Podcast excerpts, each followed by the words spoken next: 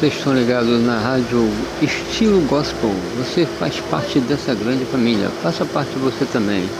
Ligue no WhatsApp 21 981 288413. Faça parte, faça o seu pedido. Alô para todos os amigos que estão na ADR de Benfica, na rua São Luís Gonzaga 1743. O meu amigo Alex e a toda a equipe que estão aí na portaria e aos membros da igreja. Fique com Deus. E hoje também faz parte do aniversário da minha mãe, Maria de Lourdes Santos Paulas, que hoje faz o aniversário de 71 aninhos. Meus parabéns, minha mãe. Que Jesus sempre esteja ao seu lado e que a Jesus sempre faça você uma pessoa como é. Fique com Deus. Obrigado.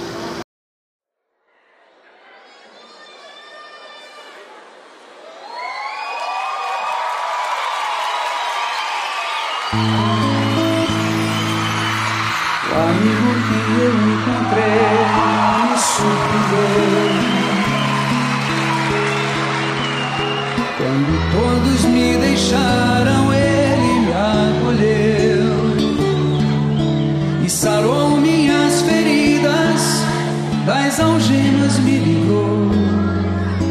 Lhe falei do meu dilema e ele me escutou. E falei do meu passado e me perdoou. Isso teve um alto preço que ele já pagou. Me mostrou as mãos feridas uma dessas muitas vidas era eu.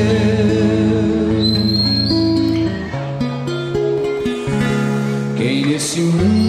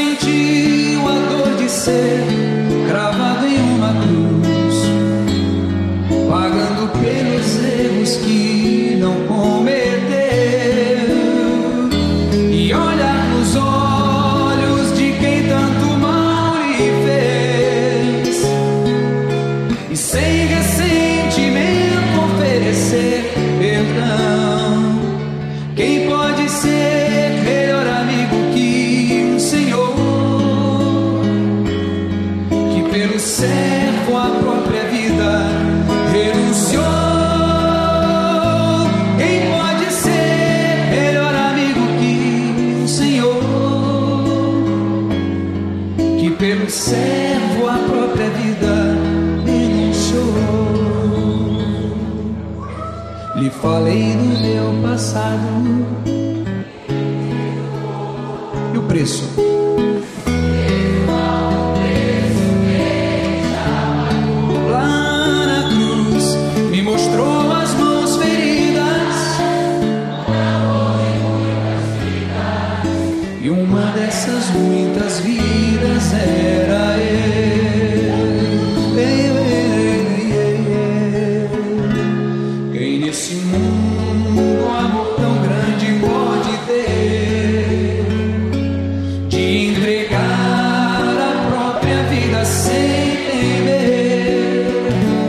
Quem já sentiu a dor de ser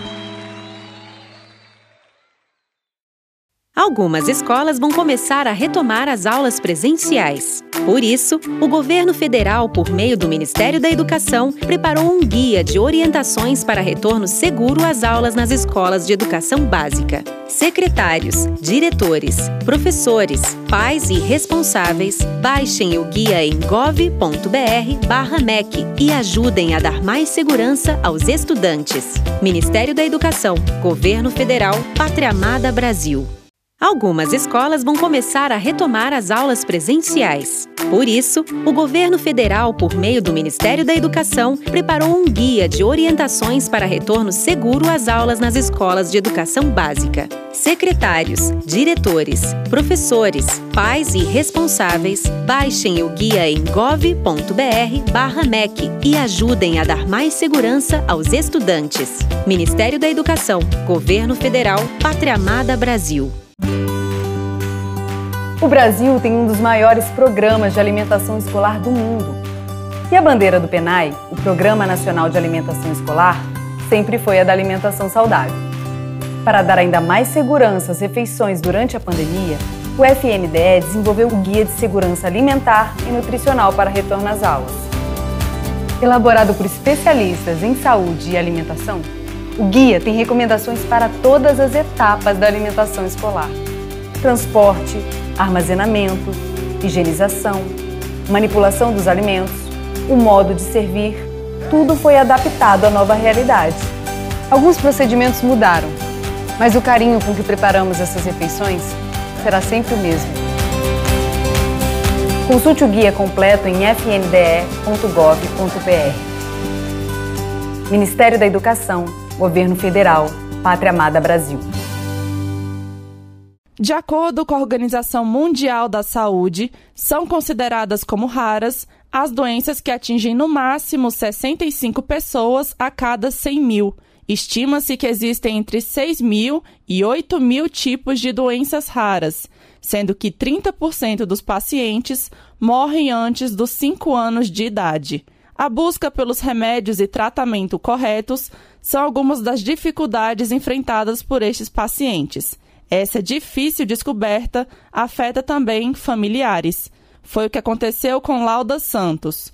A dor pela perda de uma filha com 3 anos de idade por uma doença rara foi transformada em impulso e motivação para se empenhar na causa. Hoje, Lauda é presidente da Associação Maria Vitória de Doenças Raras e Crônicas, a MAVE, em Brasília.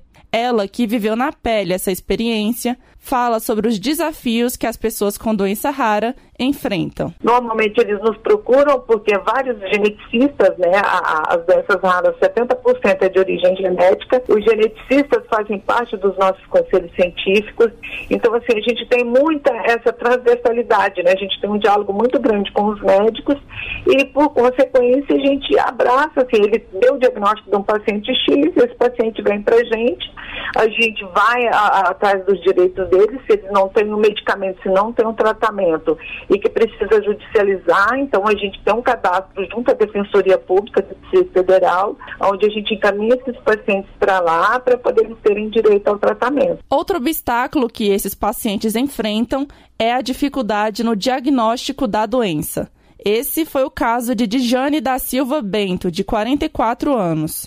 Ela tem lupus, uma doença rara e autoimune que afeta tecidos e órgãos como pele, articulações e rins.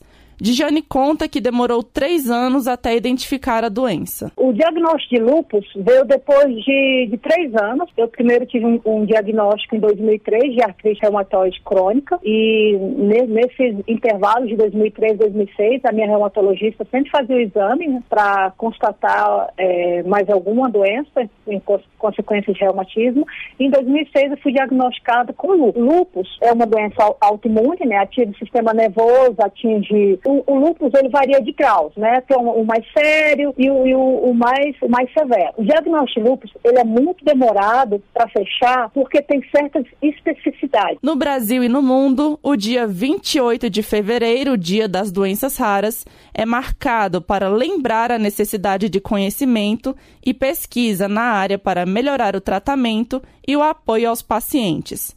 Segundo o Ministério da Saúde, Atualmente no Brasil há estimados 13 milhões de pessoas com doenças raras. Com supervisão de Raquel Mariano, da Rádio Nacional em Brasília, Luísa Câmara. No estado do Pará, a pupunha é quase tão popular quanto o açaí. Enquanto o açaí está na entre-safra, esta é a época em que a pupunha é mais encontrada. A Serviços Gerais, Célia Nogueira, diz que sempre consome o alimento. Eu tomo com café, farinha, é uma delícia, principalmente quando ela tem um pouquinho assim de oleosidade, aquele óleozinho que tem na pupunha ela acompanha o café muito bem. Da árvore da pupunha é possível extrair o palmito e os frutos que podem ser cozidos e acompanham o café e ainda rendem farinha e óleo. A agrônoma da Embrapa Amazônia Oriental, Socorro Padilha, afirma que ainda é necessário mais investimentos na cadeia produtiva da espécie. O mercado da pupunha de palmito é um mercado nacional e internacional. O mercado de frutos é um mercado mais restrito, mas é um mercado que está precisando ser trabalhado para ser explorado nessas cozinhas internacionais, é, como gourmet. Ainda faltam estatísticas seguras sobre a cadeia produtiva, em parte por ela ser resultado da agricultura familiar. Algumas políticas, como a inclusão do fruto na merenda escolar, podem incentivar a produção. João Paulo Seabra, Rede Cultura de Rádio. O Distrito Federal entrou em lockdown neste domingo, valendo até o dia 15 de março. O novo decreto do governador Ibanês Rocha, publicado nesse sábado, é para diminuir as aglomerações, já que faltam leitos hospitalares para a Covid-19. Este foi o terceiro decreto publicado em cerca de 24 horas, agora com liberação de mais atividades. Foi autorizado o funcionamento de bancos, parques, óticas, lotéricas, lavanderias e papelarias, além de escritórios profissionais, lojas de automóveis e atividades administrativas do Sistema S, como SESC e SENAI. As indústrias também poderão funcionar, mas sem atendimento ao público. A frota de transporte coletivo também não vai sofrer alterações e deve funcionar normalmente. Segundo o governo do Distrito Federal, as medidas serão avaliadas diariamente e podem mudar a qualquer momento. O Ministério Público do Distrito Federal apoiou a determinação, como destaca o procurador José Eduardo Sabo agiu bem o governo do Distrito Federal ao proceder à restrição de horário de funcionamento de diversos estabelecimentos. Isso tem que ser feito imediatamente, até porque nós presenciamos, nesse período de carnaval, uma verdadeira irresponsabilidade. Parcela da sociedade não entendeu ainda que nós estamos vivendo uma pandemia. No decreto anterior, as restrições valeriam apenas entre as 8 da noite e as 5 da manhã, mas após verificar a situação dos leitos de UTI nos hospitais da capital, Ibanês Rocha publicou um novo decreto endurecendo as medidas. Atualmente, o DF dispõe de 329 leitos, somando os de unidade de terapia intensiva e os de unidade de cuidados intermediários. Segundo o governador, 98% dos leitos de UTI estão ocupados. Depois de reunião com o secretariado, Ibanez Rocha anunciou a abertura de 100 leitos de UTI ainda nesta semana. Da Rádio Nacional em Brasília, Maíra Heinen. O Distrito Federal entrou em lockdown neste domingo, valendo até o dia 15 de março. O novo decreto do governador Ibanez Rocha, publicado nesse sábado, é para diminuir as aglomerações, já que faltam leitos hospitalares para a Covid-19.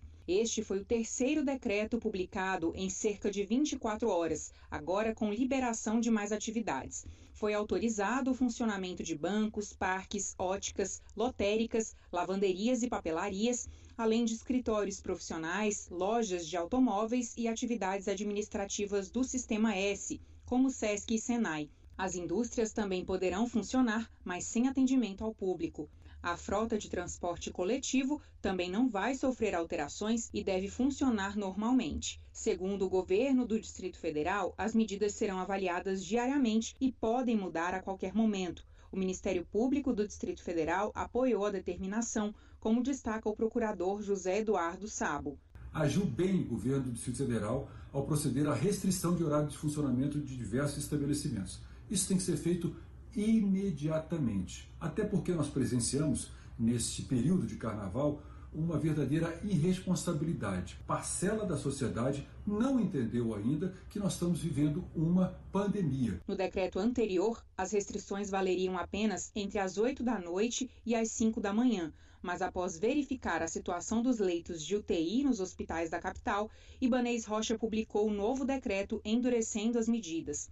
Atualmente, o DF dispõe de 329 leitos, somando os de unidade de terapia intensiva e os de unidade de cuidados intermediários. Segundo o governador, 98% dos leitos de UTI estão ocupados. Depois de reunião com o secretariado, Ibanez Rocha anunciou a abertura de 100 leitos de UTI ainda nesta semana. Da Rádio Nacional em Brasília, Maíra Heinen.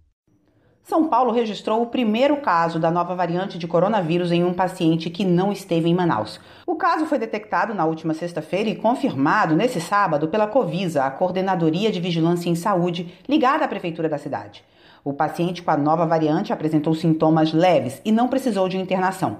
Mas o Instituto de Medicina Tropical da USP, que identificou o caso, fez um alerta. Segundo o Instituto, a nova variante é mais transmissível e a recomendação é que qualquer pessoa com sintomas da doença, como tosse, febre ou dor de cabeça, deve ir imediatamente a um serviço de saúde para fazer os exames e entrar em isolamento. A regra do isolamento vale também para todas as pessoas que tiveram contato com um paciente que teve o caso confirmado.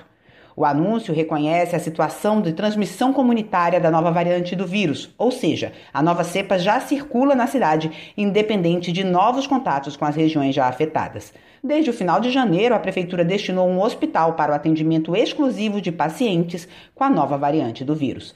Da Rádio Nacional em São Paulo, Eliane Gonçalves. Olá, meus amigos estão ligados na rádio podcast da Estilo Gospel Lanchot. Faça parte você também. Venha você participar. Olá, queridos que estão ligados na rádio Estilo Gospel. Ouça as melhores canções e as músicas. Hoje o comentário será sobre Lua de Mais. Muitas pessoas hoje em dia não entendem o significado amor.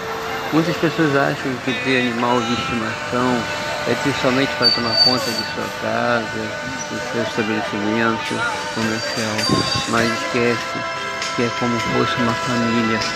Muitas é, pessoas ah, matam animais e pensam que não vai ter resposta divina, porque o animal é puro, santo, inocente, sagrado.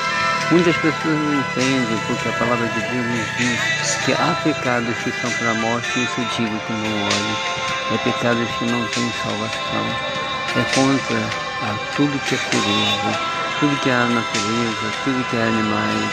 As pessoas que fazem maltrato ou matam animal são pessoas que nunca mais verão a Deus.